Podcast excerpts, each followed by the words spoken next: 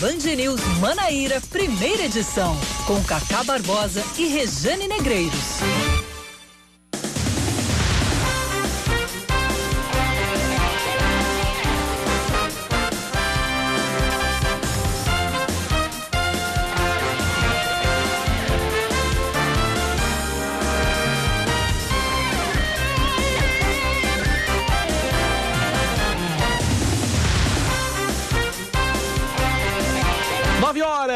19 minutos em João Pessoa, 9 horas, 19 minutos na Paraíba. Bom dia, bom dia, bom dia. Hoje é segunda-feira, dia 10, 10 de fevereiro de 2020. Começando mais uma manhã de muita notícia. Nosso Band News Manaíra, primeira edição. Comigo, Cacá Barbosa e com ela, sempre ela, Rejane Negreiros. Bom dia, Rejane. Bom dia, Cacá Barbosa, e bom dia para você que tá junto com a gente na manhã desta segunda-feira. Eu sei que a gente começa assim, a segunda meio devagar, a gente vai pegando no tranco, mas bora pegar no tranco não é não, Cacá? Pois é, vamos embora, pegar no tranco junto. Tem uma semana inteirinha pela frente.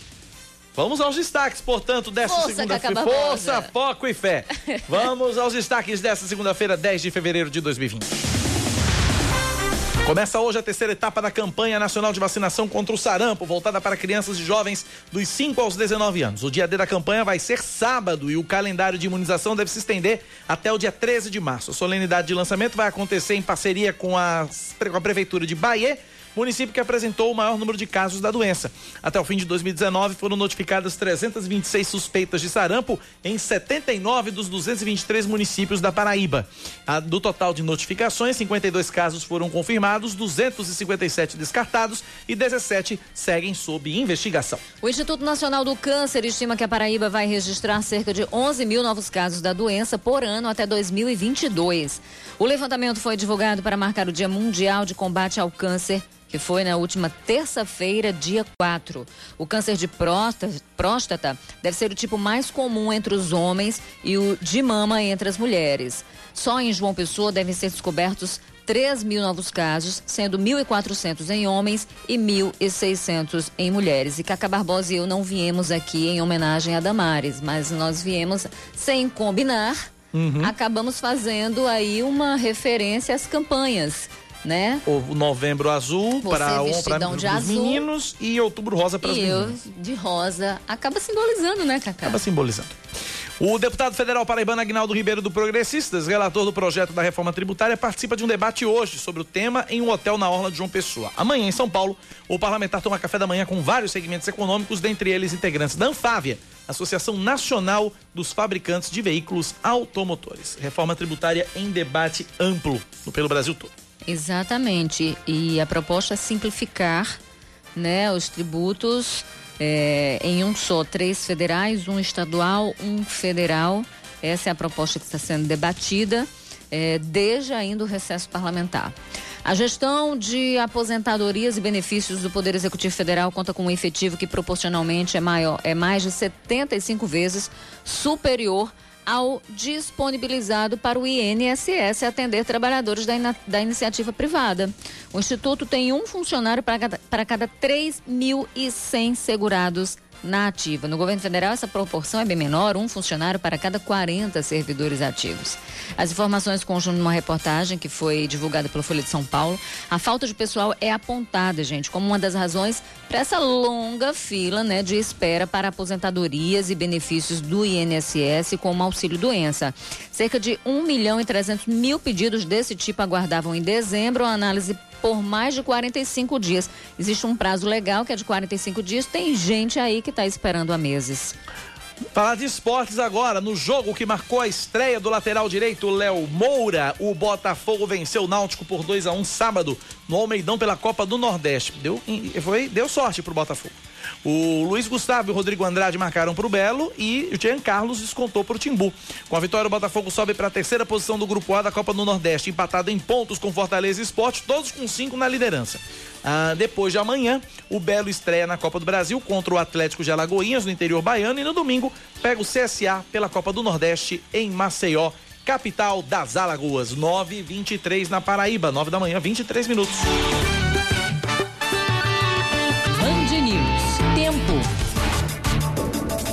Segunda-feira em João Pessoa deve ser de sol entre nuvens. Pode chover durante o dia e a noite. A mínima é de 25, a máxima de 30 e agora 29 graus. Para Campina Grande agora, previsão para esta segunda-feira é de sol entre nuvens pela manhã e pancadas de chuva à tarde e à noite. Mínima de 21, máxima de 32 graus. Se aqui em João Pessoa tá 29 graus, em Campina Grande tá 28. E eu estive lá esse final de semana, eu vou te contar uma coisa para você, Jane. Tá quente não. A gota serena em Campina, viu? É mesmo? Tá. A ah, molesta? Tá, a mulher. Nem à noite. Nem à noite faz frio. Aquele friozinho gostoso que a gente é acostumado. Não, nem isso. Tá, eita, Campina quente, meu Deus do céu. Campina grande, não, Campina quente. 9 da manhã, mais 24 minutos na Paraíba, 9 e 24 99111 9207 é o nosso WhatsApp. 9911 9207 é o WhatsApp da Band News FM. Você participa, você interage, você nos ajuda a fazer o noticiário local, nosso Band News Manaíra, primeira edição, nesta manhã de segunda-feira, 10 de fevereiro de 2020. 9911 9207. 9 da manhã, 25 minutos na Paraíba, 9 25 a gente começa chique, começa com vinhetinha porque ela é chique. Política com Rejane Negreiros. Fala que eu te escuto, Rejane Negreiros. Cacá, nós vimos de um fim de semana extremamente movimentado. Na verdade, eu poderia dizer que foi um fim de semana que pegou fogo na política. Aqui da Paraíba, né? Depois desse pedido de impeachment do governador João Azevedo, do Cidadania, e da vice-governadora Lígia Feliciano, do PDT. Então a gente tem um combo aí, né? Uhum. No fim de semana, o deputado federal Daniel Feliciano saiu em defesa de Lígia, mulher dele, e chamou de golpe o processo que está na Procuradoria da Assembleia Legislativa. É, antes de falar exatamente disso, eu quero trazer aqui um trechinho do que disse o Damião Feliciano. Abre aspas. Para que se entre com um processo de impeachment contra o governador, é preciso que ele tenha cometido um crime de responsabilidade. Pelo que eu vejo do processo que foi colocado, não há crime de responsabilidade. Colocaram embutido dentro desse pedido o impeachment da vice-governadora porque ela seria corresponsável. Aqui na Paraíba, eles colocam o governador João e por baixo do pano a vice-governadora. Prestem atenção. Se isso acontecer, quem assumiria o governo é o presidente da Assembleia, Adriano Galdino. Seria o beneficiado direto desse desfecho. Isso é gravíssimo. Daqui a 15 dias, o governador do estado seria Adriano Galdino. Isso nunca aconteceu em lugar nenhum do Brasil. Isso é um golpe. O maior golpe da democracia desse estado. Como parlamentar, estou acusando publicamente esse golpe que a Paraíba não pode compartilhar. É sair de uma operação Calvário para uma operação Inverno. Fecha aspas. Foi duro nas palavras e causou um forte rebuliço com grande reação, uma reação em cascata por aqui. Ah, o deputado Adriano Galdino, que ainda está no PSB, porque é refém ali da legislação eleitoral, preside a Assembleia Legislativa e até onde se sabe é do bloco aliado do governo, não segurou ah, esse pedido de impeachment, não o engavetou. O que foi que ele fez? Ele disse o seguinte: olha, a gente vai dar seguimento ao regimento da casa, ao andamento do processo, processando na Procuradoria da Casa. Galdino afirma que fez isso por se tratar de um processo inédito que envolve questões jurídicas. E aí, em resposta a Damião Feliciano, presidente da AL, disse que já deu provas suficiente de que, ó, do seu apoio ao governo, mas que precisa agir com prudência com a prudência que o comando legislativo exige. Aí depois dessa análise, o que é que acontece? Depois dessa análise da procuradoria, volta, o processo volta para as mãos de Galdino e ele decide se dá seguimento ou não. Mas por uma questão de responsabilidade, segundo ele, ele encaminhou para a Procuradoria da Casa. Então, a partir daí, gente, começou-se uma guerra de acusações e de defesas. Deputados de oposição reagiram também, criticaram a postura de Damião Feliciano. O autor do pedido do impeachment, inclusive deputado Valber Virgulino, que é do Patriotas, acusou o Feliciano de querer ser governador sem voto. E aí prestem atenção nesse detalhe, porque a gente volta a ele depois. Uh, mas não sem antes falar dessa reação em cadeia após essa denúncia. O líder do G11, que hoje é o Felipe Leitão, ele saiu em defesa de Galdino, né? Taxou a fala de Feliciano de irresponsável. Né? E do outro lado, líderes partidários de o que 12, 12 legendas, democratas, PCdoB, Cidadania, PDT, PMN, Avante, Podemos, PTB, Republicanos, PT, PL, Rede, Todos eles emitiram uma nota onde afirmam, abre aspas, e restrita solidariedade ao governador João Azevedo e à vice Lígia Feliciano pelas acusações infundadas e desrespeitosas. Ah, ainda nesse documento, eles disseram que trata-se de uma peça jurídica nula que não aponta um único crime de responsabilidade aos dois gestores e muito menos qualquer ato irregular cometido no exercício do atual mandato. O vereador Bruno Farias também se pronunciou e já já eu trago o que ele digo. Antes, porém, Cacá e amigos ouvintes, vamos entender quando é que cabe crime de responsabilidade. O que é isso? De acordo com a Constituição Federal, cabe impeachment quando há crime de responsabilidade. A gente tem aí a Constituição de 88 que diz que fala do presidente da República e tudo mais, e isso se aplica aos chefes do executivo.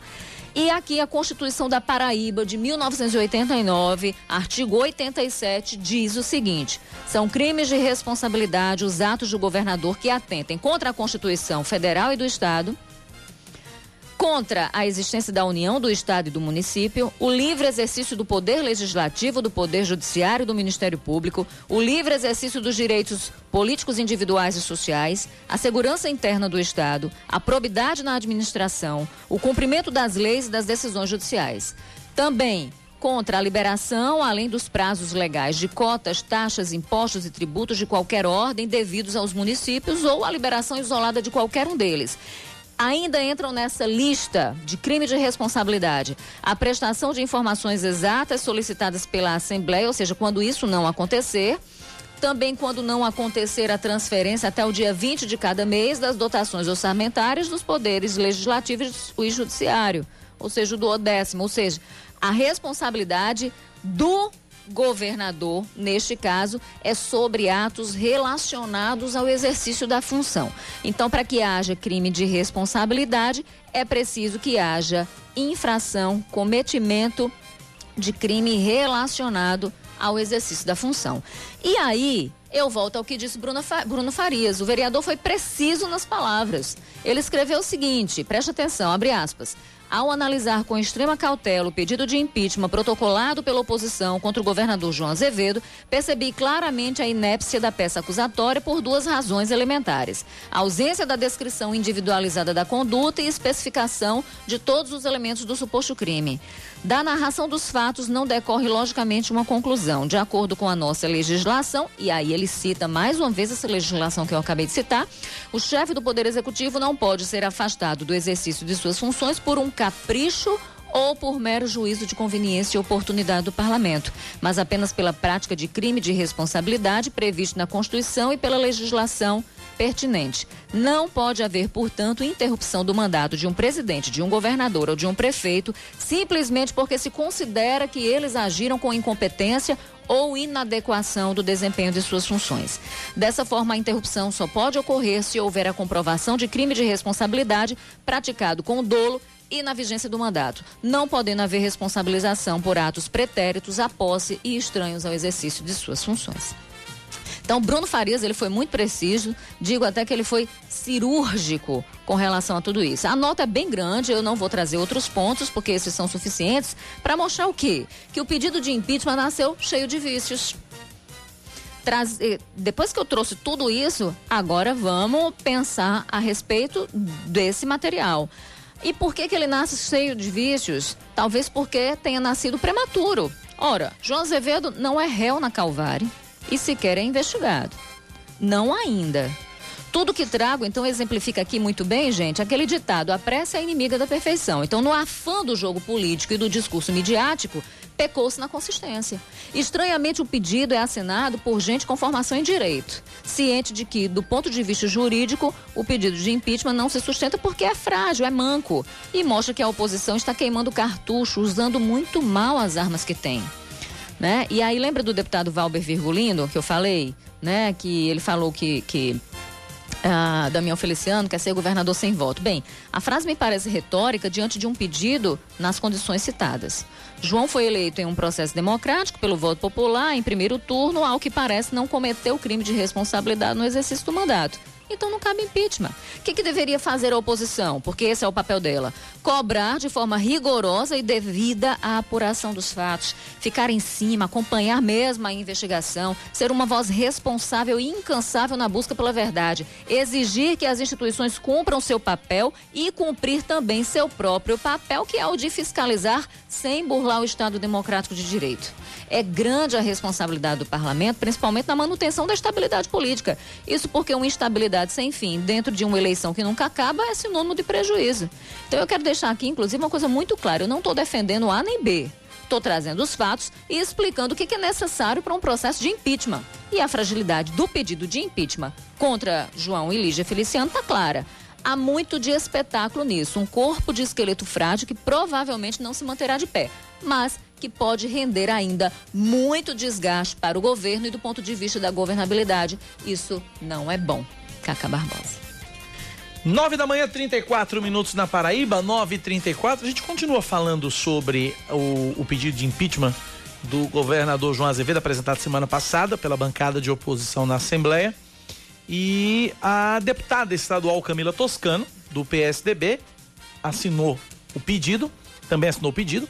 Ela disse que, diante de tudo que foi revelado nas delações de Daniel Gomes da ex-secretária de administração Livânia Farias, é preciso, palavras de Camila Toscano, é preciso que o governador seja afastado do cargo e que a Paraíba tenha novas eleições. E, e falou sobre a CPI da Calvário. Vamos ouvir o que Camila Toscano falou todos os 12 deputados da bancada de oposição assinaram esse pedido de impeachment.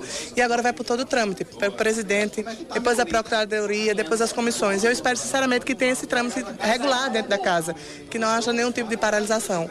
Nós não podemos permitir que permaneça um governo da forma como está. É um governo onde os secretários foram tirados e retirados pelo Ministério Público, pelo GAECO, pela Polícia Federal. É um governador que teve busca e apreensão na sua casa, na sua moradia, que é a Granja Santana. Uma vez que há três CPIs funcionantes, mas na verdade Duas funcionam mais ou menos e uma nem sequer foi instalada há mais de um ano. Então nós queremos o direito de instalar a CPI da Calvário. Sobre o assunto, João Azevedo comentou que a oposição está usando a Calvário como palanque político, já que 2020 é ano de eleição. Na Assembleia, o líder do governo, Ricardo Barbosa, disse que o pedido de impeachment não deve avançar e acredita que a governabilidade de João na casa está mantida. Vamos ouvir Ricardo Barbosa. Eu não creio que prospere, tanto pela questão numérica, mas notadamente pelo fato de que eu não consigo enxergar uma situação de ingovernabilidade, de uma crise moral do ponto de vista do envolvimento do governador João Azevedo. Não me parece que haja, e tenho assim convicção pessoal disso, nenhum envolvimento do governador João Azevedo para os fatos que eh, estão sendo apurados. Já a deputada estadual Cida Ramos, PSB, minimizou toda a situação. Ela deixou claro que continua na base do governo, que não vai fazer oposição, mas, porém, contudo, todavia, entretanto, vai trabalhar com autonomia e independência.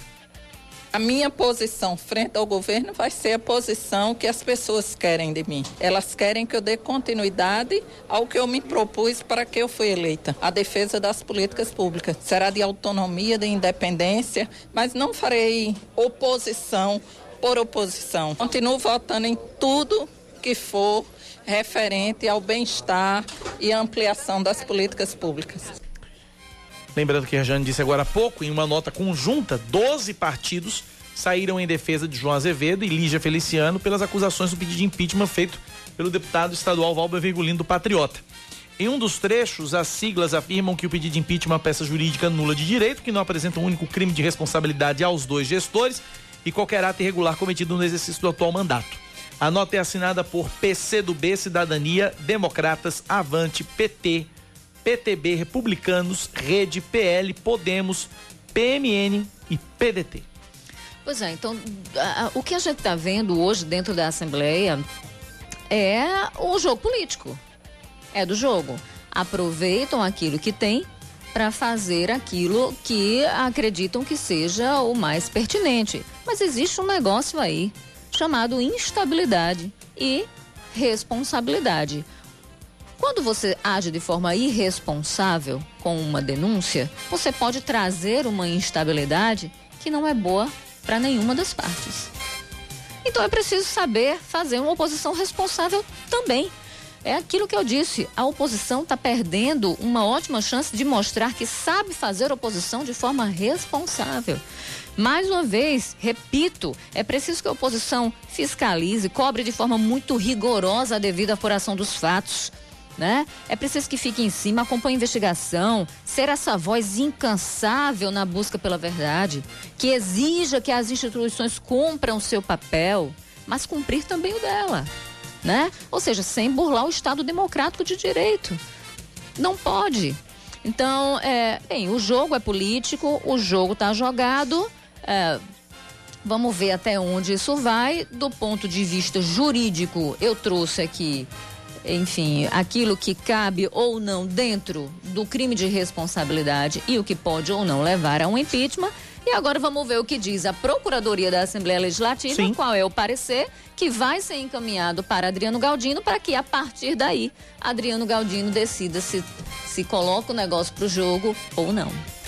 9h39, é, mudando um pouquinho de assunto, ainda falando de política, mas tem um projeto aí que tramita na Câmara Federal, o projeto de autoria do deputado federal Wilson Santiago do PTB, aquele que escapou semana passada de ser afastado. É um projeto, aguarda a votação no plenário, torna doador de órgãos quem não se manifestar em contrário. De acordo com o texto, quem não quiser ser doador de órgãos tem que incluir o nome em um banco de dados que deve ser consultado antes de qualquer procedimento para extração ou remoção de órgãos. Pela proposta, a expressão não doador de órgãos e tecidos deve constar do RG e da Carteira Nacional de Habilitação das pessoas que estiverem inscritas no Cadastro Nacional de Não Doadores. De acordo com o autor do projeto, o deputado Wilson Santiago do PTB da Paraíba, o Brasil só fica atrás dos Estados Unidos em número de transplantes e que 96% dos procedimentos são financiados pelo SUS. Ele critica a demora no tempo de espera de quem depende da doação de órgãos. Cacá. Essa dificuldade com o projeto de lei, com certeza, deixa de existir e nós teremos condições, a partir de aí, com fiscalização severa, com controle do próprio poder público, se salvar muitas vidas e diminuir essa quantidade de filas exageradas de muita gente, muitos pacientes aguardando um órgão para manter vivo ou então para salvar muitas tantas outras vidas espalhadas pelo Brasil inteiro. Pois é, outro projeto que ainda está sendo examinado pela Câmara determina que a retirada de tecidos, órgãos e partes do corpo só vai depender da autorização do cônjuge ou do parente maior de idade nos casos em que o doador não tenha se manifestado em vida. Nessa situação, a autorização deve ser confirmada por duas testemunhas. De acordo com a Associação Brasileira de Transplantes de Órgãos, em 2018, 43% das famílias não deram autorização para a doação de órgãos de pacientes com morte encefálica confirmada. 941, Rejane. Eu acabo de receber aqui uma mensagem do presidente do Tribunal de Justiça aqui da Paraíba, o desembargador Márcio Murilo, né, que é relacionada à questão da resolutividade de processos. É, no TJ em 2019. Lembra que a gente chegou a trazer aqui um, um um dado do CNJ falando de produtividade, que o da Paraíba, em questão de produtividade, ficou é, é, entre, no final da lista ali do ranking, entre os piores do país nessa questão? Sim. Enfim. E aí o desembargador Márcio Murilo me passa essa mensagem dizendo que o seguinte, olha, a gerência de estatística contabilizou os dados referentes ao número de processos aí de 2019. A meta de primeiro ano de gestão foi superada. Apesar da crise financeira, pela primeira vez em anos, foi revertida aquela curva descendente de resolutividade de processos, ou seja, de processos que são resolvidos. De cada 100 processos novos que entraram, foram arquivados 121, aumento de 16%, firmando-se pela redução do acervo processual. A mesa diretora do TJ Paraíba agradece o empenho de todos os servidores e magistrados que lutaram por esse objetivo. Essa é a mensagem que eu recebi do desembargador Márcio Murilo, presidente do TJ aqui da Paraíba. Existe aí, de fato, uma tentativa para melhorar esses índices e o desempenho do TJ, e isso, de acordo com o desembargador presidente do, do tribunal aqui na Paraíba, passa também pela questão da digitalização dos processos. Ele acredita que investindo mais em tecnologia, isso deve melhorar bastante essa questão da produtividade, da resolutividade de processos, mas está aí um balanço desse primeiro ano, de acordo com ele. Tá aí, portanto, 9 horas mais 43 minutos na Paraíba, 9h43. 9911-9207 é o nosso WhatsApp, é o WhatsApp da Band News FM, para você interagir, participar e nos ajudar a fazer o nosso Band News Manaíra primeira edição nesta manhã de segunda-feira, 10 de fevereiro de 2020. Interaja, participe e nos ajude a fazer o nosso Band News Manaíra primeira edição. 9 horas mais 43 minutos, 9h43. Uh, traz o homem pra cá, Oscar, ne uh, Oscar Neto e Leandro Oliveira. Traz o homem pra cá porque ele tá completando coisa pouca. É um camarada. Nosso entrevistado agora começou um dia desse, né? Começou um dia desse, quase ninguém conhece, né? Quase ninguém conhece. É um cantor que quase ninguém conhece. Só tem 44 anos de carreira, né? Ninguém nunca ouviu falar dele, né? Ninguém gosta dele é um camarada que canta e canta muito, encanta há tantos anos. E ele gravou uma música aqui que eu acho que você, ouvinte da Band News, não vai conhecer essa música. Eu acho que ninguém conhece. É um lançamento aqui na Band News.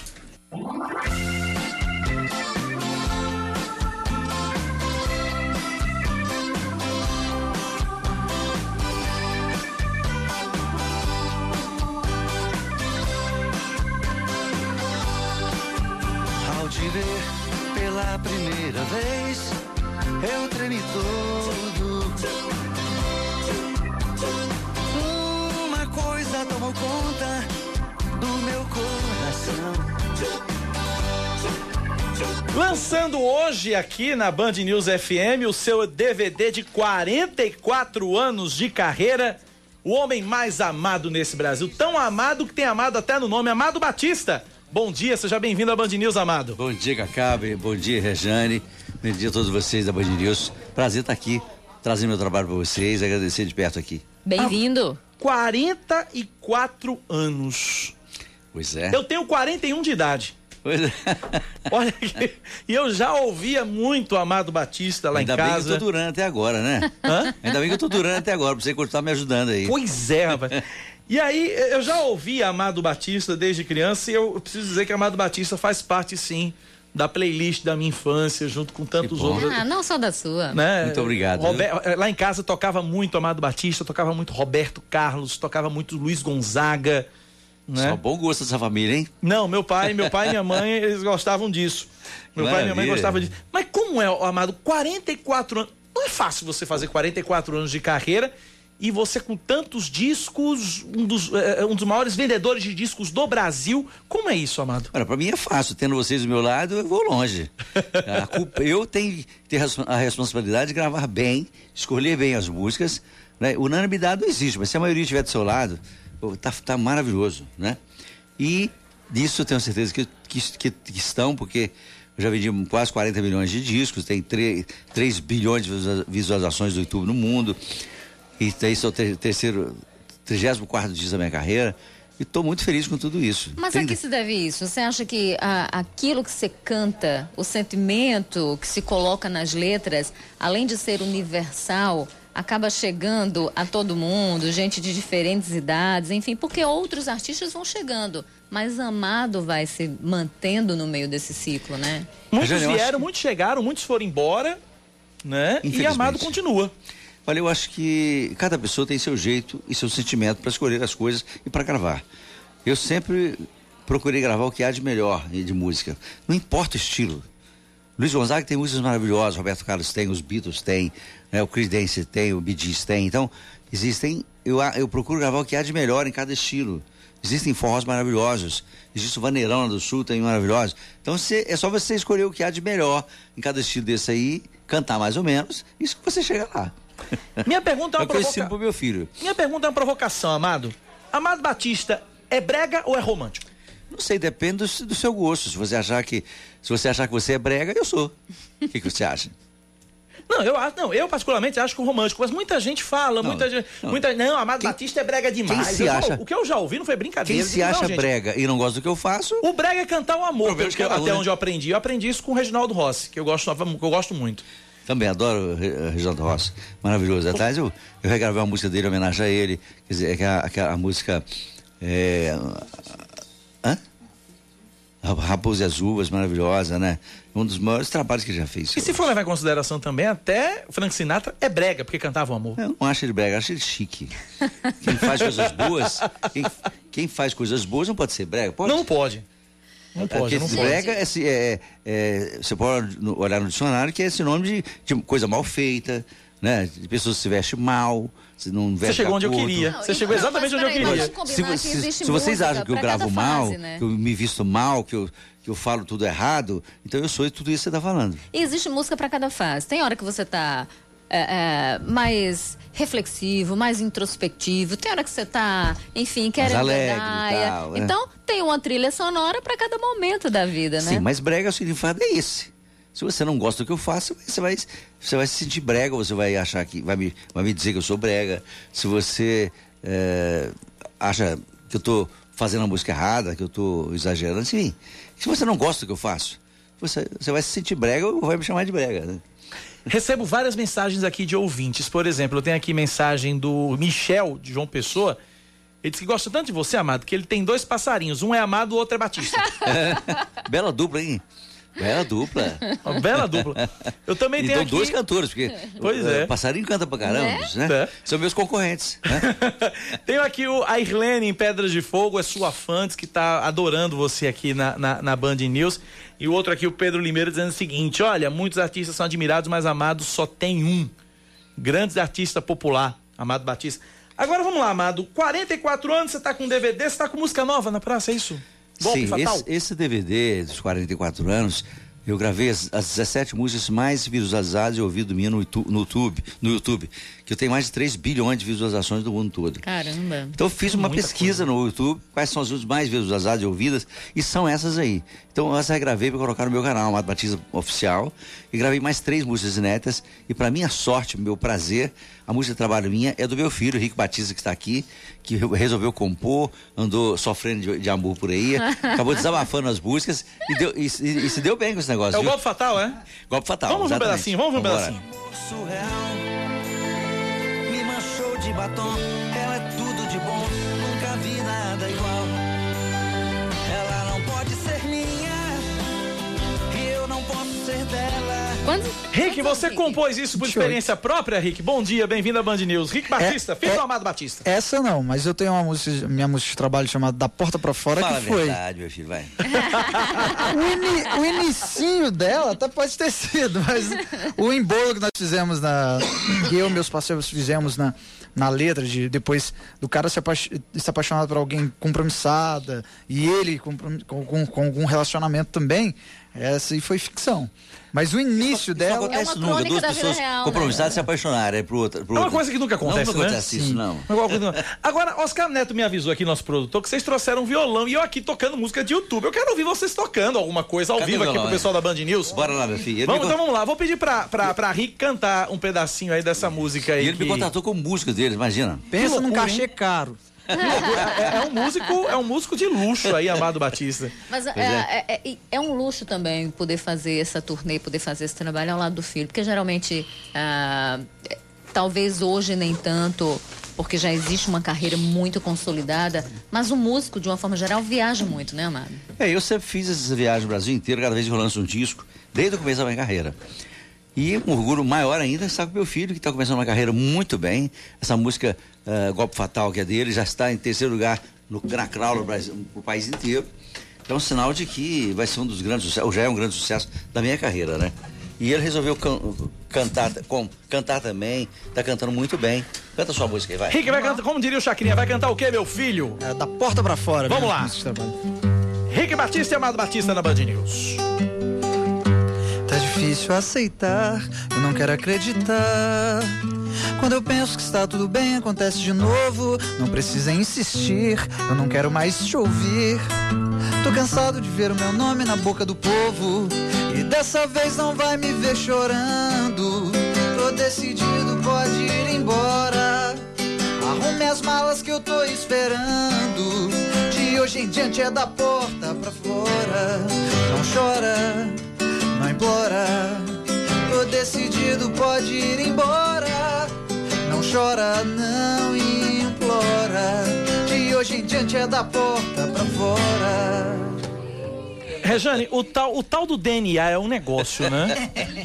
O tal do DNA é um negócio, né? Agora, Amado, você que tá com violão na mão, É. você não vai escapar. Canta uma pra gente, qualquer uma, vai lá. Bora. Canta a Amado né? Batista, vamos lá, vamos lá. Amado Batista cantando na Band News também. Vamos lá. Golpe fatal, a música dele. Foi um golpe fatal. Foi mais forte que nós. Seu olhar me cegou e o desejo de um beijo calou nossa voz. Algo além da paixão. Um amor surreal. Me manchou de batom. Ela é tudo de bom. Nunca vi nada igual. Ela não pode ser minha e eu não posso ser dela. Tem aliança na mão, tem dor no seu coração. E o cara é louco por ela. Eu também tenho compromisso. Eu tenho alguém que me espera. Não foi amor de verão, foi sim amor e paixão. E agora já era. Agora me encontro perdido pela madrugada, triste, aborrecido, pássaro sem asa, sofrendo e bebendo, chorando por ela. As coisas já não têm sentido, essa dor que não passa, aquela que me ama, eu já não vejo graça. Eu dou minha vida pra ficar com ela. Eu dou a minha vida pra ficar com ela. Eu dou a minha vida pra ficar com ela. Foi um golpe fatal. Palmas ao auditório que está aqui. Temos um auditório legítimo aqui no estúdio da Rádio. Eu vou bater palmas sozinho mesmo. Obrigado, obrigado. É, Cacá, é, veja que essa linguagem é universal, né? É, a É linguagem do linguagem amor. universal. É, É. Muita gente se Ah, identifica, né? Que é- Tudo é, pode acontecer, É uma crônica mesmo da vida real. Aliás, não pode acontecer, mas acontece. Poder não pode mais, né? Agora, o, o, o- Amado e Henrique, a pergunta para os dois. É. Essa, essa, essa entrada, esse lançamento do Rick, esse início da, da- do Rick, muito bem apadrinhado, por sinal. Foi o Rick que quis? Foi você que chegou lá? Rick, vamos lá, tal, vamos. Eu preciso perpetuar aqui a canção, o hit. Como é que foi essa história, essa chegada do Rick? Ou o Rick simplesmente disse, pai, eu quero cantar e acabou-se. Não, eu nunca interferi na vida dos meus filhos em relação ao que eles pudessem escolher. Eu só quero que eles se deem bem naquilo que escolhem. E, mas o Rick, ele nunca teve dom pra música. Ele gostava de umas músicas horríveis, antigamente. Era mesmo. que com certeza o Por que, por exemplo, Henrique? Vamos... Funk, por exemplo. Né? que, que uma meia dúzia de gente era gosta. Tem gente que gosta, mas uma meia dúzia de gente, não é? De 10 pessoas, oito gostam. É. Né? E muito mau gosto ele tinha pra música. Mas aí o tempo passou, ele foi, andou, andou sofrendo aí, tomando uns chifres aí e tal. Foi gaiada que rendeu música. Aí resolveu desabafar e fazer música boa. Falou, olha, não é, o amor não tem idade não, bicho. Não. O amor vem é, felicidade, vem tristeza em qualquer idade, né? E aí resultou em boas músicas. Ele encontrou com os amigos dele, começou a compor e. E aí, sempre que vem uma dor grande que se coloca isso na música, é batata, é receita de sucesso, né? Exato. A, da- a da porta pra fora é uma reflexão de um relacionamento meu que não deu certo. Tem um ouvinte aqui que fez um comentário aqui do. Tem um ouvinte aqui que gravou um áudio. deu. Deu certo enquanto durou, e por que não? Né? Amado Henrique, tem um. Rejane, tem um ouvinte aqui que fez um áudio aqui, gravou um áudio aqui comentando essa da porta pra fora. Vamos ouvir. Ah. Eu não vou mentir não pra vocês não, mas da porta pra fora, em ritmo de pagode, essa música, putz, caraca, meu Deus do céu. Já quer transformar em pagode já. Sim, cada um pode cantar do jeito que quiser. A música, eh, ela aceita toda variável de ritmo, né? Aí canta, canta de um jeito. Que coisa. Pouco tem uma versão de música de pagode aí, can- Sim. vamos cantando a música dele, por que não? Por que não? Quem, recebe, quem mandou mensagem pra mim agora, audiência honrosa, doutor Paulo Josafá, delegado. Delegado da Polícia Civil aqui da Paraíba, mandando abraço, diz que é seu fã. Olá, doutor Paulo, um abraço. doutor Paulo Josafá, grande delegado aqui da Paraíba. Ótimo, um obrigado, um abraço. E vamos falar um pouquinho dessa turnê, como é que tá sendo isso? Olha, está sendo maravilhoso. Ainda mais junto com meus fi- meu filho, que está começando uma carreira e acho que ele tem muito talento, com- compondo e cantando. É a oportunidade de mostrar, de mostrar o país inteiro. E eu sempre fiz isso, porque essas viagens são para conhecer pes- pessoas como vocês, que estão me ajudando há muito tempo, né, sem eu estar aqui até. E é assim que, que eu continuo na minha carreira. Completando os 44 anos, é, dependendo de todos vocês, do público, de avaliar o, o trabalho que eu estou fazendo e continuar pedindo para vocês aqui. Não adianta eu gravar uma música e vocês tocarem e não, e não responder aqui também. Eu quero gravar sempre bem para que seja bom para todos nós. Agora, deixa eu fazer uma pergunta pro Rick. Rick, seu filho do Amado Batista é uma coisa, mas seu Rick também, o compositor, o cantor é outra coisa. Tem, tem que ter esse reconhecimento dessa autonomia, dessa independência. Essa relação, então, ajuda mais ou às vezes essa comparação, ou então às vezes até a pressão que se faz é muito grande e isso é difícil? Só essa resposta, Rick, você vai dar já já, depois do intervalo. São 10, cinco- são 9h58, eu preciso ir pro intervalo, mas eu quero ir pro intervalo ouvindo uma classicona sua, amado, pra gente ir pro intervalo. Classicona? É. Fazia um dia bonito. Eita! Quando ela chegou. Trazia no rosto as marcas que o sol queimou. Disse que estava cansada, sem lugar para ficar. Tive pena do teu pranto e disse: Pode entrar. Vai lá, filho. Como se me conhecesse, ela me contou seu passado de aventuras, onde ela passou. E eu sem nenhum preconceito, com amor lhe aceitei. Um mês e pouco mais tarde, com ela me casei. Mais um dia sem motivo, ela me falou. Vou-me embora desta casa e do teu amor. Pra dizer mesmo a verdade, eu nunca te amei. Por teu pão e tua casa, foi que eu fiquei. Sensacional. Uma tarde tão triste, quando ela partiu. Curva daquela estrada, ela então sumiu. Ela é como folha seca que vai onde o vento quer. Me enganei quando dizia: tem uma mulher. Fazia um dia bonito quando ela chegou. E era uma tarde tão triste quando ela partiu. Fazia um dia bonito quando ela chegou. Amado Batista, Henrique Batista, pai e filho, um dueto sensacional. Já vai pro intervalo. A gente continua esse bate-papo já já aqui na Band News 10 e 1. Band News FM. Em um segundo, tudo pode mudar.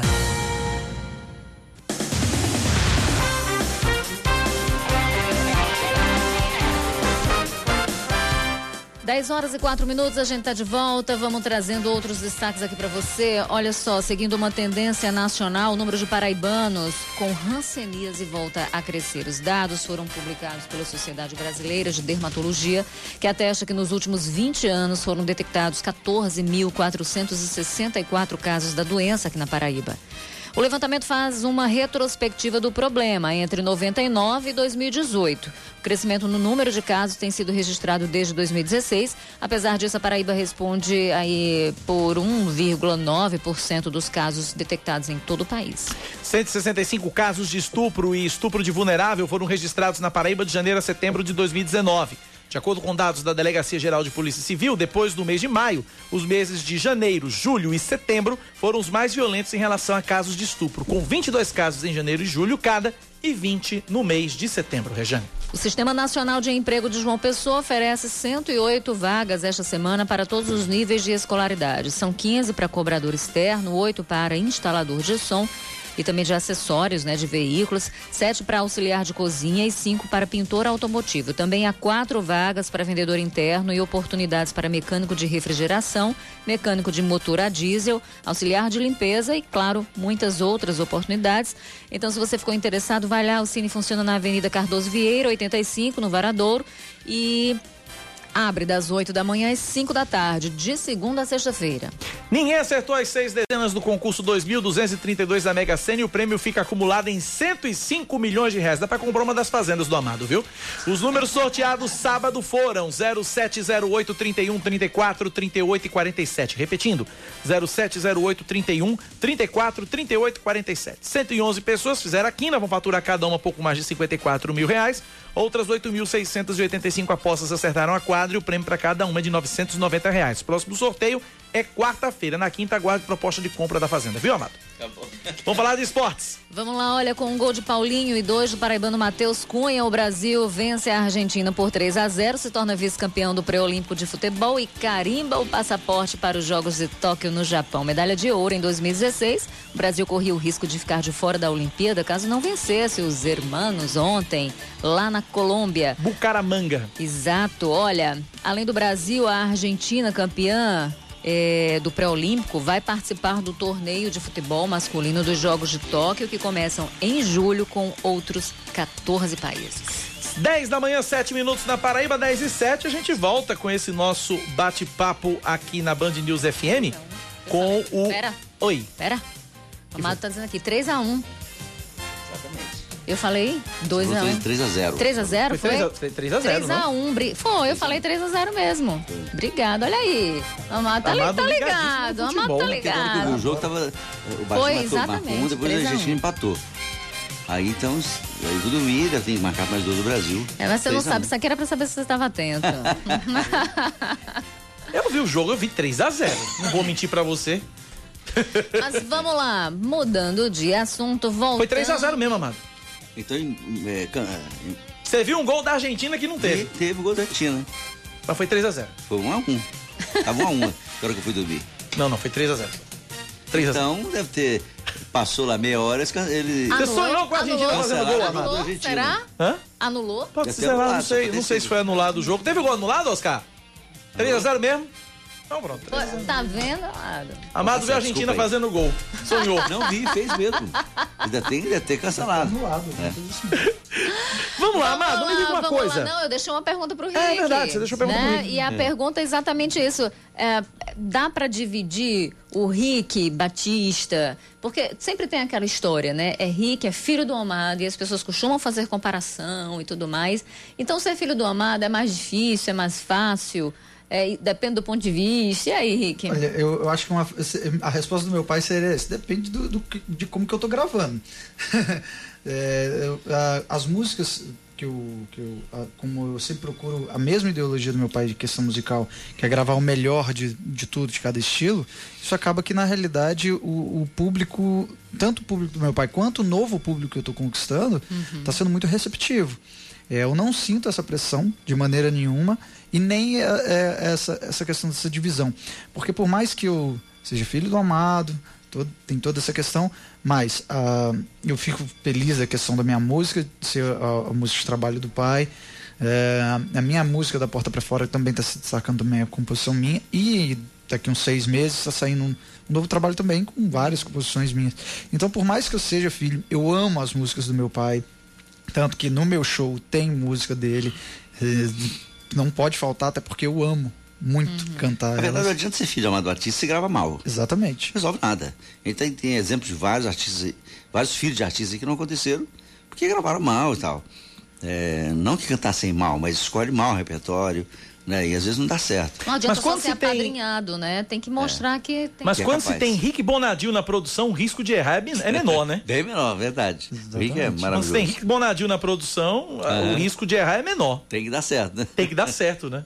Agora, teu eu tô vendo aqui teu DVD, Amado, tem participações do Rick, lógico, mas tem o Jorge do... Rick, na verdade, não é uma participação. O disco, a música dele tá no, tá Tá no, no disco, DVD, né? ele cantando sozinho. Mas tem o Jorge, tem, o Jorge do. Jorge Mateus, tem Exatamente. Simone Simaria, tem Moacir Franco, Kel Smith, essas participações Exatamente. todas. São pessoas maravilhosas que eu adoro. Como artista e como amigos. Muito bom. Pra gente fechar, Amado, que eu preciso liberar você.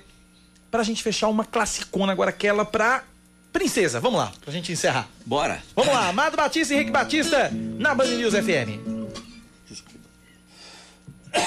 Desculpa, tô com uma, Tem que temperar a voz, é assim aí. mesmo. Vamos nós. É gripe.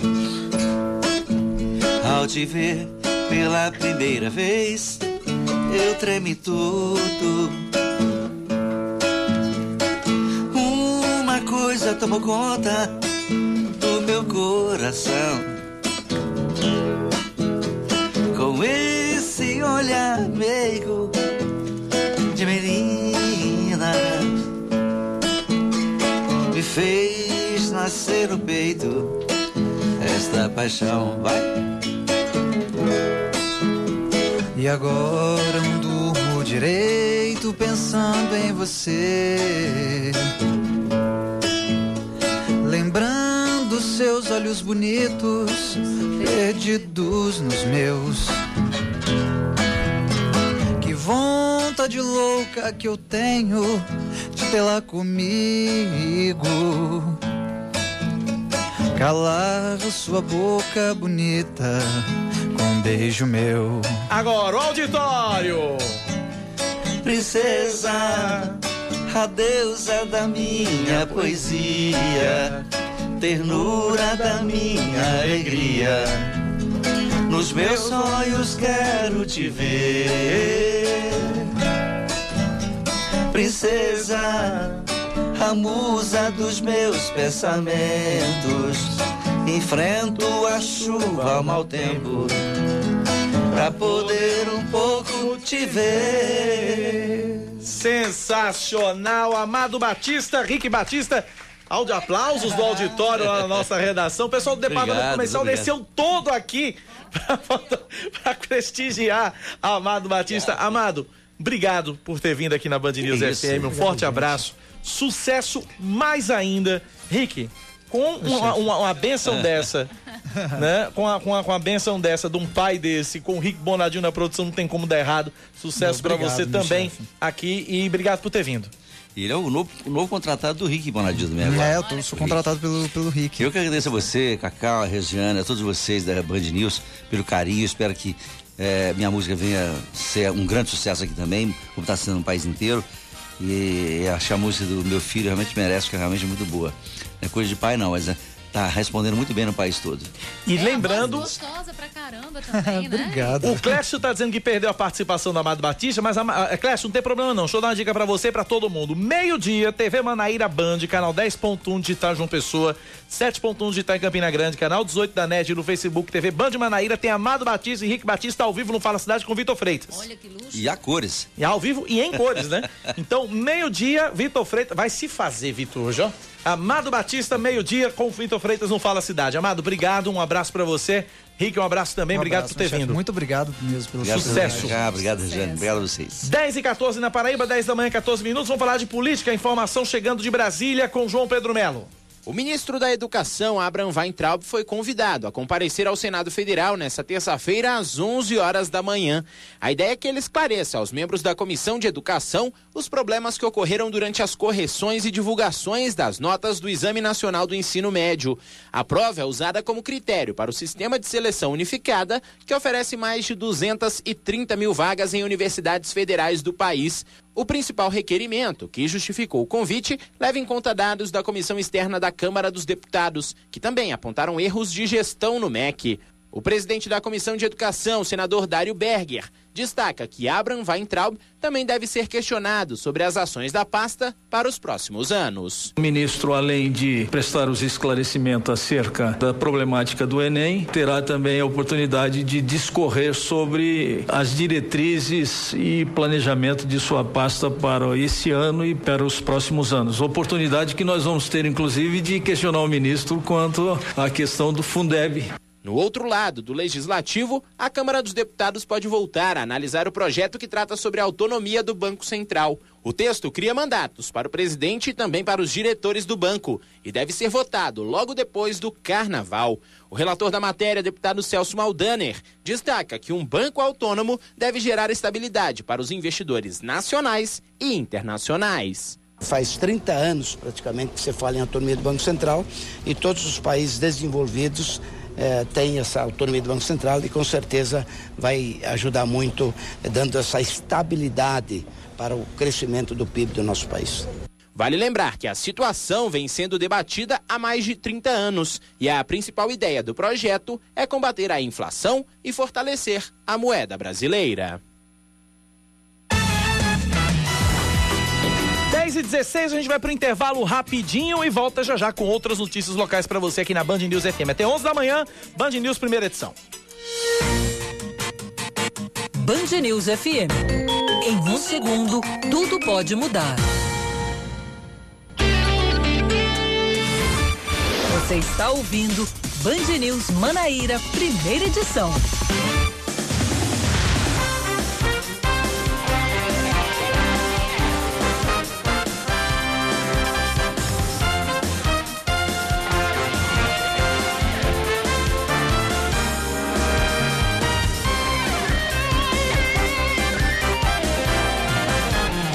Dez horas 19 minutos na Paraíba, de volta com o Band News Manaíra, primeira edição. O sec...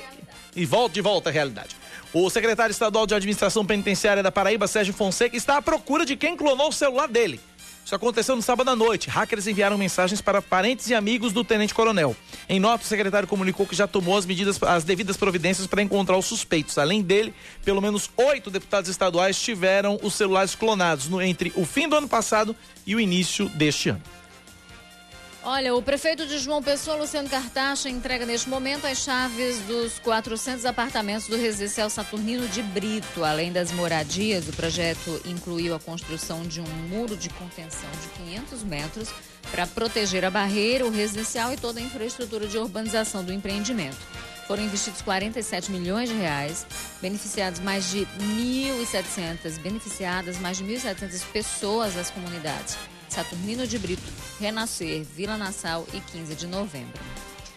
Acontece neste momento na sede da Loteria Estadual da Paraíba, no bairro do Varador, em João Pessoa, o segundo sorteio da promoção Nota Cidadã. A campanha oferece prêmios em dinheiro de 60 mil reais por mês. Estão concorrendo todos os consumidores que compraram em estabelecimentos comerciais na Paraíba dos dias 1 a 31 de janeiro, que fizeram cadastro no portal da cidadania e pediram para inserir o número do CPF na nota fiscal no ato da compra. O governo do estado também faz hoje a entrega dos prêmios dos 21 ganhadores do primeiro sorteio. Os 34 brasileiros repatriados de Wuhan, é o epicentro do coronavírus na China, seguem sem qualquer sintoma da doença. Todos passaram bem a primeira noite em solo brasileiro. O grupo está em quarentena na base aérea de Anápolis desde a manhã de ontem, depois de 37 horas de viagem em dois aviões da FAB. Também estão no local quatro chineses, três diplomatas, dois jornalistas, 14 profissionais de saúde. Na China são mais de 40 mil casos com 900 mortes. Caramba, 900 mortes já. Pois é. Quatro jogos movimentaram neste fim de semana a quarta rodada do Campeonato Paraibano. Sábado no Amigão, a Peri Lima venceu o São Paulo Cristal por 1 a 0. Ontem foram três jogos. No Perpetão, Atlético de Cajazeiras derrotou o Campinense também por 1 a 0. Mesmo placar da vitória do Esporte Lagoa Seca sobre o CSP no Amigão. No Presidente Vargas em Campina Grande, o 13 fez o dever de casa e ganhou do Nacional de Patos por 2 a 0. O Souza, que enfrentaria o Botafogo, não entrou em campo devido aos compromissos do Belo na Copa do Nordeste e na Copa do Brasil. Por isso, o Alvinegro da Estrela Vermelha só joga pelo estadual no dia 19, uma quarta-feira, contra o Campinense pela terceira rodada da competição.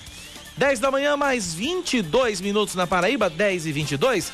9911-9207 é o nosso WhatsApp. Participe, interaja conosco e nos ajude a fazer o Band News Manaíra primeira edição, que vai até às 11 horas da manhã. Agora a gente conversa aqui no estúdio da Rádio Band News com o Fernando Costa, gerente executivo LGBT da Paraíba. É um levantamento de um estudo inédito produzido pelo Ministério da Mulher, Família e Direitos Humanos aponta que a Paraíba é o quarto estado do país e o segundo do Nordeste com o maior número de celas ou alas de presídios destinadas exclusivamente à população LGBT. Fernando, bom dia, seja bem-vindo à Rádio Band News FM.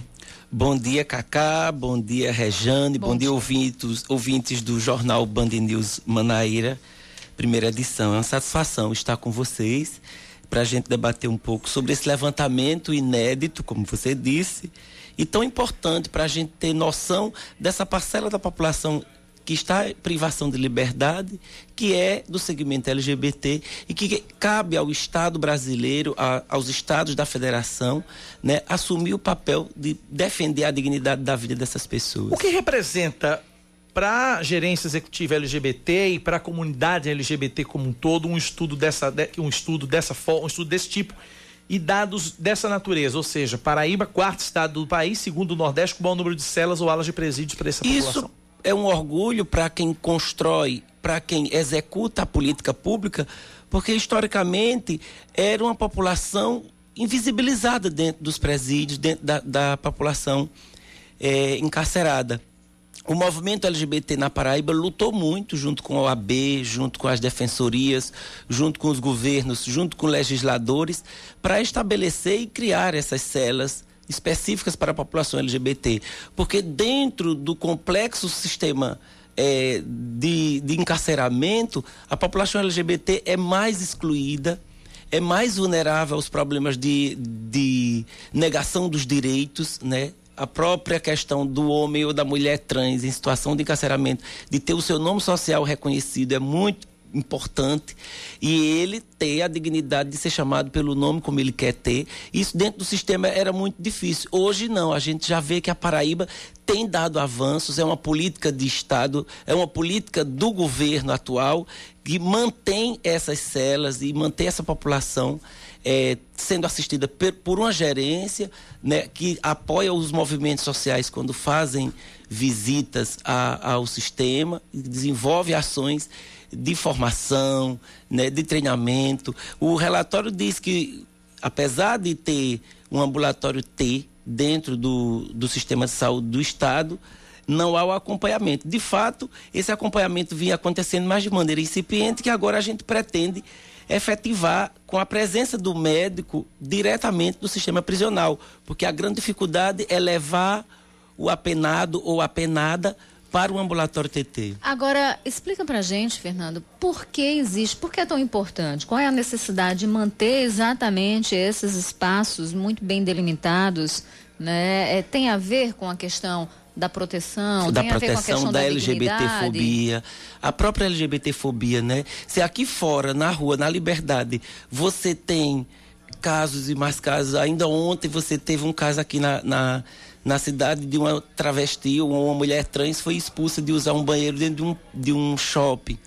É, é muito complicado isso no sistema prisional o LGBT ou a LGBT, ele termina sendo envolvido por várias questões né, dentro daquela micropolítica de poder em que as facções, em que ah, os grupos rivais estão e terminam usando mulheres trans ou travestis como moeda de troca, por exemplo, o fato de não usar é, de não poder usar o cabelo grande. Muitas mulheres trans, muitas travestis no sistema prisional é, acusam de ser obrigadas, eram obrigadas pelos companheiros de cela, quando não eram a cela LGBT, de ter que cortar o cabelo, porque o fato dela ter cabelo grande dentro da cela comum despertava o ciúme nas companheiras deles, hum. né? Então, isso era quase como uma regra. Com a retirada, porque a pessoa pede para ir para a cela especial, né? Com a própria retirada dessa pessoa, ela continua tendo a dignidade de ter seu cabelo, seu corpo respeitado. E essa população hoje nos presídios aqui da Paraíba é, é, é, é de quanto? Segundo o relatório, 22 pessoas. Agora, há um fluxo, né? De pessoas que migram, de pessoas que saem, de, passa o período é, de apenação e aí, mas o, o, relatório traz 22 pessoas. Isso sempre fica 22, 25.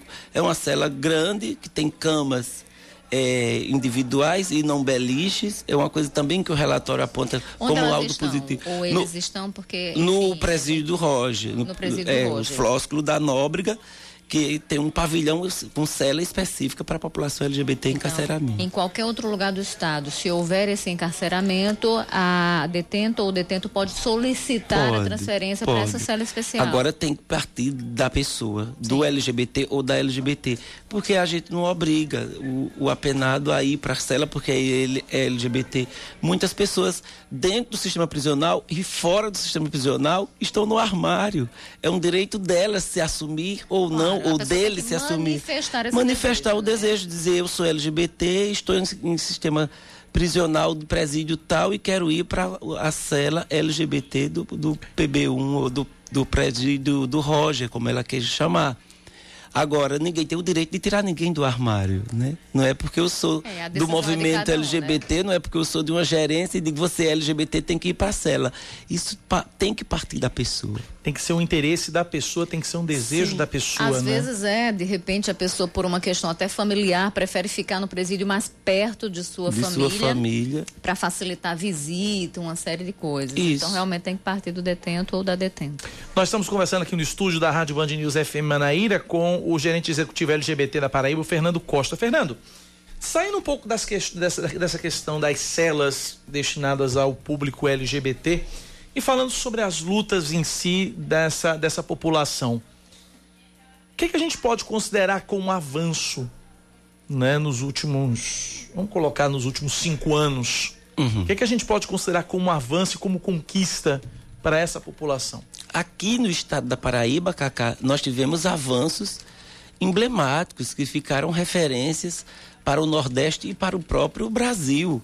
Nós tivemos uma lei de cartazes que foi sancionada pelo governo do estado, né, que obriga as repartições públicas e privadas a fixarem um cartaz que proíbe a pessoa ser expulsa do lugar pelo que ela é ou pelo que ela deseja ser.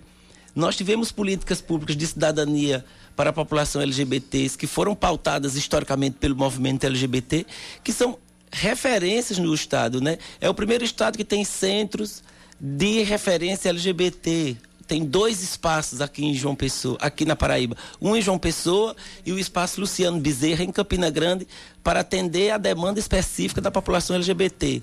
Nós temos eh, dentro de uma secretaria de Estado uma gerência LGBT para executar as políticas públicas para a pauta da população LGBT. Nós temos uma delegacia de crimes homofóbicos que congrega dentro da sua estrutura ah, os crimes de intolerância religiosa e os crimes eh, de crime eh, racial, né, de, de raça. Então houve historicamente por parte do movimento LGBT na Paraíba, e aí nós temos nomes de militantes como Luciano Bezerra, como Fernanda Bevenuti. Eu ia falar dela agora, que Fernanda faleceu Bevenuti. domingo passado, né?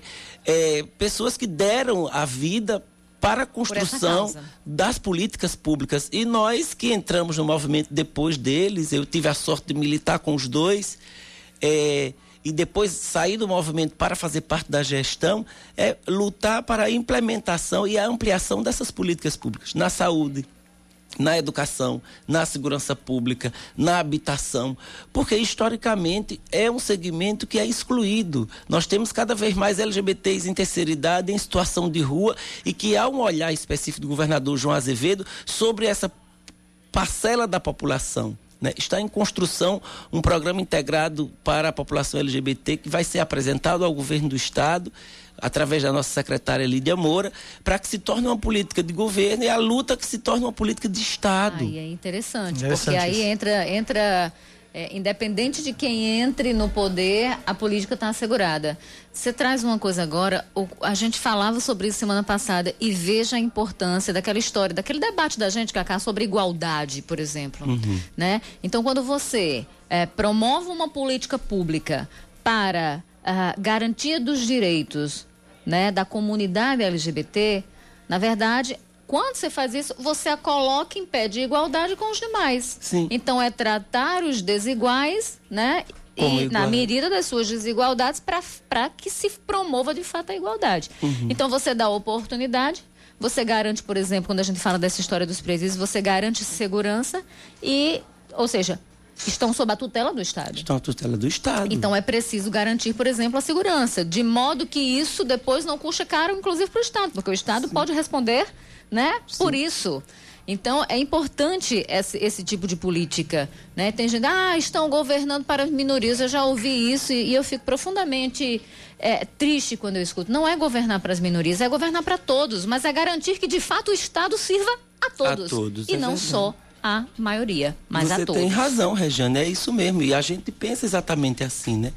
Quando a lei não, não chega para todos, quando as políticas não atingem a todas as pessoas, ela não atingiu ninguém. Porque a ideia da democracia é que todos sejam iguais perante a lei, perante o acesso. Perante... E quantas mulheres trans quantas travestis atuam na noite da nossa capital, das nossas cidades grandes desse estado, e não tem acesso a um, uma EJA da vida, educação de jovens e adultos, não tem acesso a uma escola técnica, não tem acesso a um, a um curso técnico, a um curso profissionalizante. E é bom lembrar que muitos acabam indo para o caminho da prostituição pela é, extrema falta de alternativas. Já conversei dúvida. com vários. E, e alguns expulsos de casa porque uhum. não tiveram apoio. Muitas dessas Outros... travestis, muitas dessas mulheres trans têm como a primeira porta de, de, de, de rua, né, a família. Sim, né? sim. Expulsa aí, de existe casa. essa exclusão primeira e da família e depois a exclusão do próprio sistema, próprio porque sistema. aí não consegue se capacitar, não tem acesso à educação, não consegue emprego e aí acaba caindo na prostituição. Muitas vezes é o único caminho de sobrevivência. E aí, ali, vulnerável a todo tipo de violência. Tem um projeto muito legal no uhum. Ceará. É, e, e, que eu acho que é, essa é uma ideia muito legal que poderia ser levada para outros lugares do país. Uhum. E que ideia é? Essas pessoas que acabaram sendo expulsas de casa e violentadas do seu direito de ser quem acreditam e quem defendem quem uhum. querem ser, uhum. elas resolveram se juntar. Então elas é, acabaram criando casas onde essas casas viram uma casa coletiva. Uhum. E aí, dentro disso, essa casa abriga essas pessoas e existe sim uma participação do poder público e de entidades privadas, uma parceria para que de fato elas tenham um lugar e a partir daí elas consigam se organizar uhum. socialmente. Fernando falou rapidamente, quando eu perguntei a questão dos avanços, falou rapidamente dos espaços de, de apoio à, à população LGBT. Eu queria que você detalhasse isso e como é feito o acesso, justamente para essas pessoas que são de repente expulsas de casa e que se veem completamente desamparadas, ou uhum. pessoas que já estão desamparadas e querem de uma forma ou de outra é, é, encontrar sair da, da, da, condição de prostituição e encontrar um outro caminho. Como é que esse trabalho é feito e como é que essas pessoas elas podem procurar esses locais? Em João Pessoa, o espaço LGBT funciona ali ao lado do TRE. Certo. Né? A Avenida Princesa Isabel. É, lá se oferece três tipos de serviços que são a, a porta de entrada, né? Que é o, a assistência psicológica, a assistência jurídica e a assistência social, que encaminha você para a sua necessidade específica. Há uma triagem e depois é só chegar, tem o um telefone nas, na, nas redes sociais, tem o um telefone na internet. Você entra em contato com o espaço LGBT, o, o serviço é mais seguro possível, é tanto que a gente não divulga muito o telefone porque tem o trote, né? Tem toda uma questão uhum, de violência. Certo. Mas entrando em contato pelas redes sociais, Espaço LGBT João Pessoa, o Espaço LGBT 1, em Campina Grande é o Espaço LGBT Luciano Bezerra, funciona na Avenida Pedro I, é uma, uma, uma avenida bem Sim. conhecida em Campina Grande, perto da antiga Faculdade de Comunicação. Então, chegando nesse espaço, você tem pessoas do, do, do meio LGBT, né? A gente tenta formar uma equipe que contemple a sopa de letrinhas LGBT. Então você tem uma mulher trans na recepção, um homem trans como agente de direitos humanos, um psicólogo gay, uma travesti como agente de, de serviço social, para que contemple a pauta. E, ele, e, ele, e, e, e, a pessoa que procure se sinta em casa. Sinta né? em casa. Se é. sinta em e casa. seja acolhida. Verdadeiramente acolhida. Acolhida. Porque já vem de uma situação de expulso de casa, já vem da situação do bullying escolar, que a, a LGBTfobia ainda, às vezes, adolescente, e é uma coisa, Rejane, que está cada vez mais recorrente né, jovens, adolescentes de 14, 15, 16 anos, sofrendo LGBTfobia dentro de sala de aula. Isso está sendo cada vez mais denunciado. Eu não vou dizer que não existia nos anos 90, nos anos 80. O que há é a consciência de que aquilo é crime e que estão buscando denunciar. E a gente tenta acionar o poder público, as autoridades, a Secretaria da Educação e abrir um canal de diálogo com as escolas. São 10h37. Rejane vai deixar uma pergunta para o nosso entrevistado responder já já, depois do intervalo. Estamos conversando com Fernando Costa, gerente executivo LGBT aqui na Paraíba. Pergunta para daqui a pouco, depois do intervalo. Você acabou de falar, abrir um diálogo com as escolas. Então você está me falando de conscientização por meio da informação, por meio do debate que promove a reflexão. Tem gente que acredita que esse tipo de coisa É, na verdade, é forçar o outro a aceitar. Né? Seria, ah, não, estão enfiando goela abaixo, ah, não, estão ensinando na escola meu filho ser gay ou minha filha ser lésbica. Né? E não tem jeito, é uma coisa, e a gente está tá vivendo um período de recrudescimento ainda maior, de muita desinformação. É interessante que a gente fale sobre isso, porque eu queria que você explicasse exatamente como que isso é levado para a escola, qual a ideia de levar esse tipo de educação para que ele seja trabalhado, para que ela seja trabalhado, né, de forma pedagógica, de forma é, é, que promova de fato discussão, desenvolvimento e avanço, e não o contrário. Isso fica para daqui a pouco, depois do intervalo. A gente está conversando com o Fernando Costa, gerente executivo LGBT na Paraíba. Você, ouvinte, pode mandar sua pergunta para o nosso WhatsApp, 9911-9207. O intervalo é rapidinho, 10h39. A gente volta em instantes. Band News FM. Em um segundo, tudo pode mudar.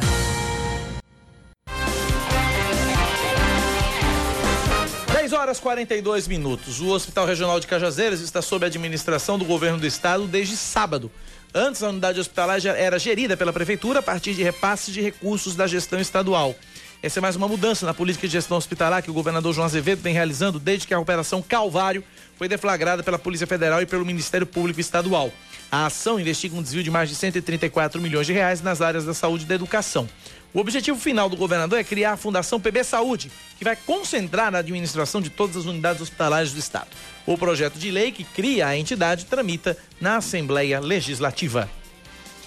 E a gente vai seguindo. A Câmara Criminal do Tribunal de Justiça da Paraíba julga amanhã o prefeito de Bahia, Berg Lima. Trata-se do caso em que ele foi flagrado recebendo suposta propina de um comerciante local em troca de liberação de pagamentos atrasados por parte da prefeitura. Por causa disso, ele foi preso em 2017. Ficou pouco mais de quatro meses na cadeia, foi afastado durante um ano e cinco meses da prefeitura e voltou ao cargo em dezembro de 2018. 2018? Uhum. Ah, já tá isso tudo. Já. Vixe como o tempo voa. Pois é. Berg Lima já foi condenado pela Justiça de Bahia. Se for condenado amanhã em segunda instância, ele se torna inelegível de acordo com a lei da ficha limpa, podendo até ser novamente afastado. Você sabe que existe uma discussão com relação a isso, porque ah, com essa história da, da, ficha limpa, pode ou não pode? Uhum. Diz que ah, existe a tese que enquanto existir a fase recursal, ou seja, enquanto ainda couber recurso, é, pode ser que uh, a pessoa ainda po, uh, possa se candidatar. É uma discussão bem polêmica em torno disso. O fato é que é a Câmara Criminal, não é a Câmara Municipal. É. A Câmara Municipal passa a mão na cabeça. A Câmara Criminal pode ser que não passe a mão na cabeça. Não é a esfera assim política, é a esfera jurídica. É a esfera né? jurídica, né? É outra Câmara, não confundam. Essa pelo menos é séria. Uh, o governador João Azevedo abre neste momento o ano letivo 2020 nas escolas da rede estadual de ensino. O evento acontece na sala de, de, na sala de concertos Maestro José Siqueira no Espaço Cultural em João Pessoa. Na ocasião, o governador prestigia a realização de aula show do Siniga no Enem para centenas de estudantes da rede estadual, apresentações culturais, além da assinatura de editais de programas da educação. Pela primeira vez, um filme de língua não inglesa é premiado na categoria de melhor filme no Oscar 2020. Além disso, Parasita levou para a Coreia do Sul outras três estatuetas. Filme internacional, diretor e roteiro original. Desbancou aí os Estados Unidos. Pois é. Os filmes norte-americanos nesses quesitos. Essa também foi a primeira vez que um mesmo filme leva nas duas categorias, melhor filme e melhor filme internacional. Logo atrás, com três estatuetas, 1917, drama de guerra dirigido por Sam Mendes. Coringa, Ford versus Ferrari e Era Uma Vez em Hollywood ganharam dois prêmios cada. Concorrendo ao Oscar de melhor documentário por Democracia em Vertigem, de Petra Costa. Não foi dessa vez, né, que o Brasil ganhou sua primeira estatueta. A produção sobre o impeachment de Dilma Rousseff perdeu para a indústria americana e era uma coisa, inclusive, previsível, né? Uhum. Quem acompanha o Oscar e tudo mais, enfim, já vinha apostando que a indústria americana seria o escolhido. Ah, produzido pelo casal Obama, o documentário narra a chegada de uma fábrica chinesa e de seus operários super obedientes a uma cidade do interior dos Estados Unidos. Fechando com as categorias de atuação, sem surpresas, Joaquim Fênix levou o prêmio de ator por Coringa. Ah, Renée Zellweger. Pois é, ela levou, sabe qual, de atriz por Judy. E aí também teve Brad Pitt, a Laura Dern, levaram as estatuetas de ator e atriz coadjuvantes. Pois é. É, Parasita é o nome do título do, o título do filme, né? Será que foi uma homenagem a Paulo Guedes? Acho que não. Será que Paulo Guedes assistiu esse filme? Deve ter assistido e se Será? inspirou. Pois é. Vamos falar de esportes. Vai, a seleção brasileira de basquete feminino se despediu do pré-olímpico com três derrotas em três partidas e está fora dos Jogos de Tóquio. Ontem a equipe, a equipe perdeu para a Austrália por 86 a 72. As brasileiras entraram em quadra com uma difícil missão: derrotar a segunda melhor seleção para ainda sonhar com uma classificação, mesmo, mesmo dependendo do resultado do jogo entre França e Porto Rico. Desde Barcelona em 1992, essa vai ser a primeira vez que as brasileiras ficam de fora dos Jogos Olímpicos. 10h46 na Paraíba, a gente volta a conversar aqui no estúdio com o Fernando Costa, gerente executivo LGBT da Paraíba. A Regiane deixou uma pergunta no bloco passado. Isso, né? Como tratar desse assunto, como levar essa discussão, né? é, em torno de direitos LGBT, enfim, para a escola. Por que, que eu pergunto isso? Porque muita gente, quando escuta isso, diz, diz é, querem transformar meu filho num gay, querem transformar minha filha numa lésbica. A gente sabe que existe esse tipo de recrudescimento nos debates. Enfim, tá aí, é uma realidade. E contra a ignorância, só mesmo a educação e a informação. Como se trabalha esse tipo de assunto na escola? Pois é, Me coloca de forma pedagógica. É, eu sou professor de História de formação, sou historiador formado pela UFPB. E Cacá e Rejane, quando a gente estuda o descobrimento do Brasil, que estuda os índios da América Latina, que a gente estuda os índios do México, os maias, os astecas, os incas na América do Sul, quando a gente estuda os tupis, os tupinambás, a gente não vira índio. A gente não se torna índio. Por que que quando a gente estuda questões de gênero, quando a gente estuda o papel da mulher na Primeira Guerra Mundial, a gente não se torna mulher? Estudar e Estudar refletir. sobre algo nos ensina a ter um olhar didático e pedagógico sobre algo. Quando eu estudo a África, eu não me torno africano. Quando eu estudo a Europa, eu não me torno europeu. Quando eu estudo a Segunda Guerra, eu não vou morrer de bala. Eu não abro o livro de história e vai sair uma bala e me atingir. Por que, que as pessoas têm medo de falar sobre gênero, sobre sexualidade? Criaram até uma ideia de ideologia de. Não existe ideologia Ah, de já gênero. cansei de dizer isso aqui. Existe gênero. Criaram até, é, como é? O, o, mam- é, é, o kit gay. Que- É, o kit gay, mamadeira. Não mamadeira, né? existiu, né? Que foi uma falácia, um engodo que a própria imprensa nacional dormiu no ponto por não trabalhar Essa essa, desinformação. essa porque isso foi uma des- desinformação. Agora deixa eu pegar aqui o gancho. O Fernando trouxe uma informação que é historiador. Isso. Né? E assim, desde que eu. Eu tenho 41 anos e desde que eu me entendo por gente, eu tenho ouvido, eu ouço a- palavras ou menções ou, ou- ou declarações preconceituosas com relação à população LGBT, seja de seja pessoas da família, coleguinhas na escola, Professor né? e aluno, Professor e patrão, aluno, né? O, tá, empregado. né? O- o- ah, o viadinho, tá, a bichinha, e aí, né? Enfim, é uma coisa histórica. É uma coisa que vem lá de trás. Mas aí vem minha pergunta: lá de trás de quando? Como é que tem, existe algum registro de quando teria começado todo esse preconceito com, com, a, com a população LGBT? A origem disso? Olha, na Bíblia, alguns historiadores dizem que o fato dos irmãos de José do Egito terem jogado ele no poço foi o fato dele ter usado uma roupa colorida. O pai lhe deu uma túnica colorida e isso causou inveja nos irmãos. Ele já era tr- tratado e visto no clã como algo diferente. A gente não tem uma expressão no grego da Bíblia para saber que, que diferente era esse.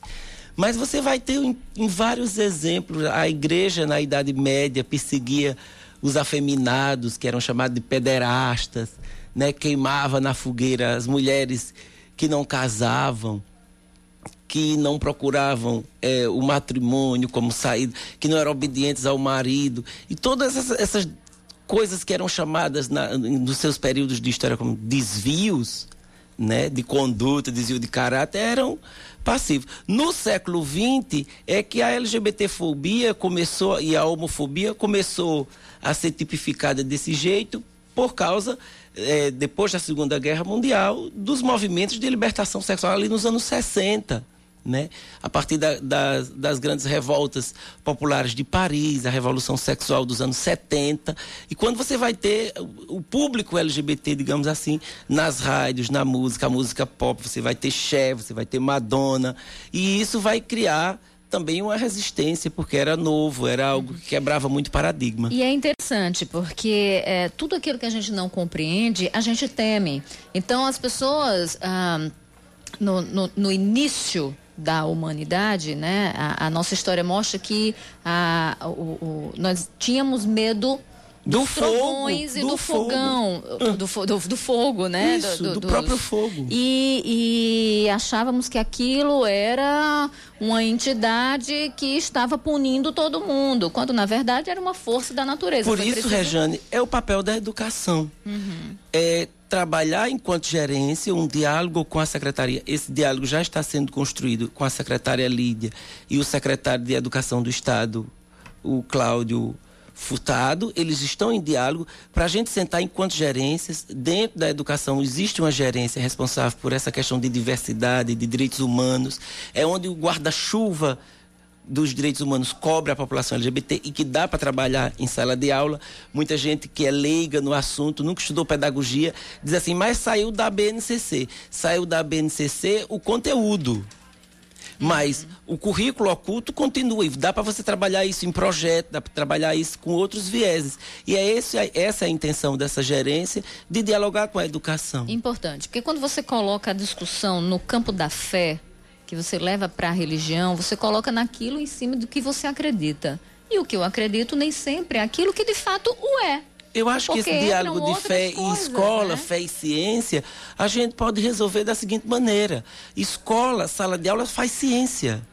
Ciência humana, ciência exata, ciências biológicas, ciências sociais. Eu acho que se a gente levar para a sala de aula uma Bíblia ou um olhar de fé só, eu acho que a gente quebra a função social da educação. Que essa função é feita pela escola dominical ou pela catequese. Uhum. E aí tem uma discussão, a gente tem visto, Pois é, não, tenho- da, ah, da teoria da, da evolução E criacionismo. e a teoria do criacionismo, né? Não, Enfim. eu, eu, tô, eu tô aqui recebendo aqui mensagens aqui, tem gente revoltada aqui, viu? Vou trazer a revolta aqui de um ouvinte. Claro. Né? O ouvinte aqui, final do telefone 6008, não mandou o nome aqui, mas ele diz o seguinte: é, a igreja queimava mulheres não casadas? Meu Deus, ele é historiador? Que desserviço vocês prestam? Lamentável, ouvinte Clevenis. Ah, também aqui, outro ouvinte, final telefone 4637. Brincadeira dizer que José era gay ou tinha uma tendência homossexual. Isso é brincar com a inteligência dos outros, pelo amor de Deus. Dois ouvintes aqui revoltados aqui. Claro, interpretação, né?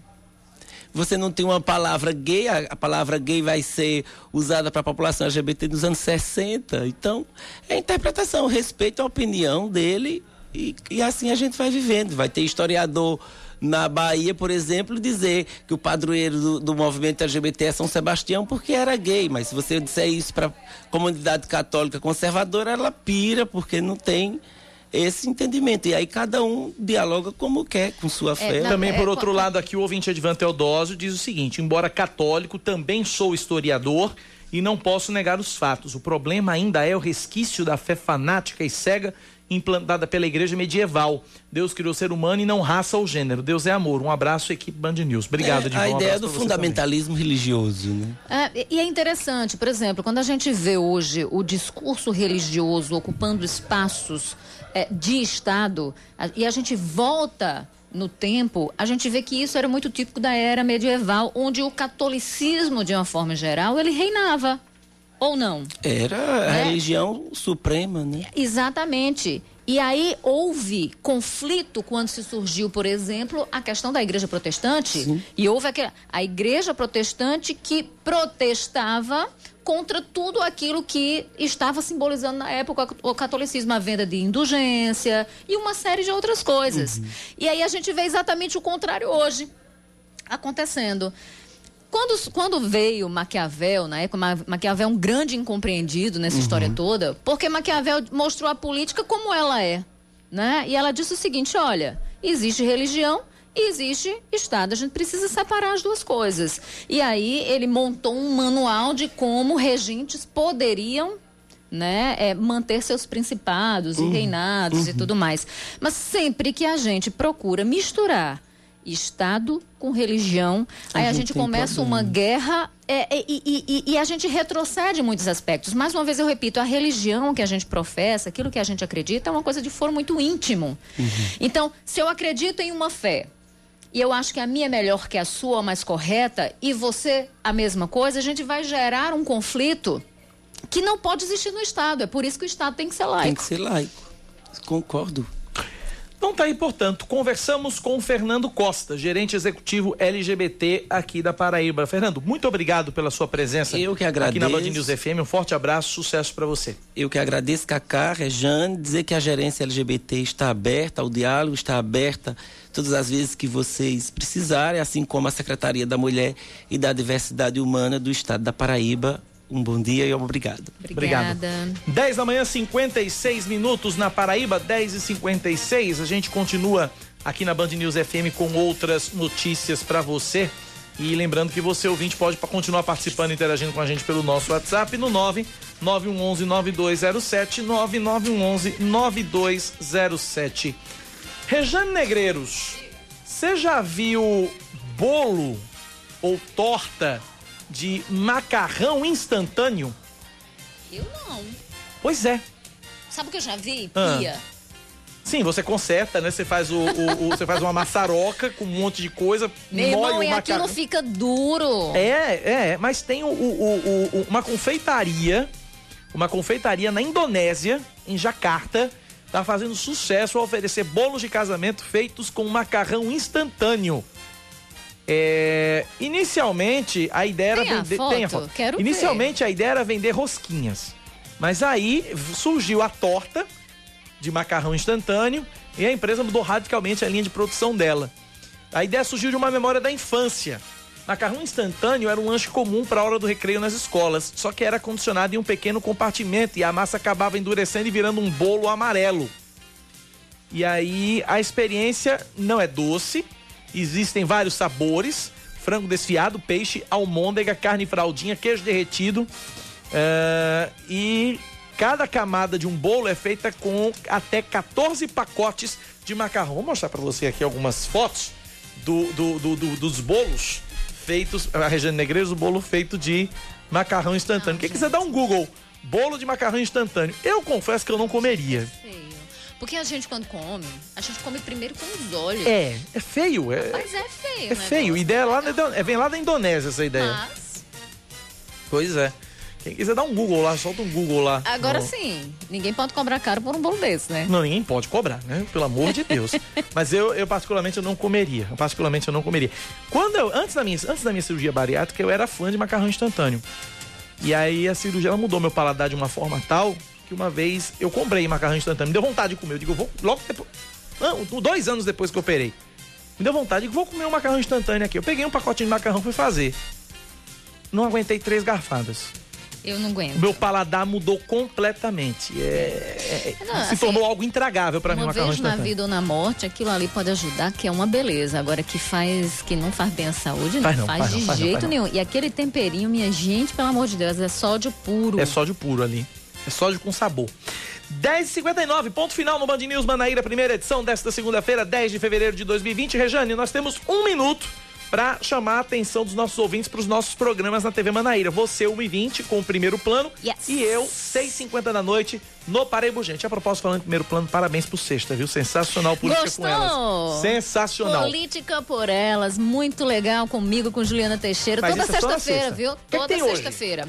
Hoje, segunda-feira, a gente vai falar sobre início do ano letivo aí no governo, né? A gente vai falar também sobre reforma tributária. Agnaldo Ribeiro, deputado, está por aqui, federal, falando sobre isso. A gente vai trazer esse assunto também em primeiro plano e muito mais. Não perde, não. A gente vai 1h20, né? falar dessa polêmica toda em torno do pedido de impeachment, o que diz um lado, o que diz o outro lado. Muito bom.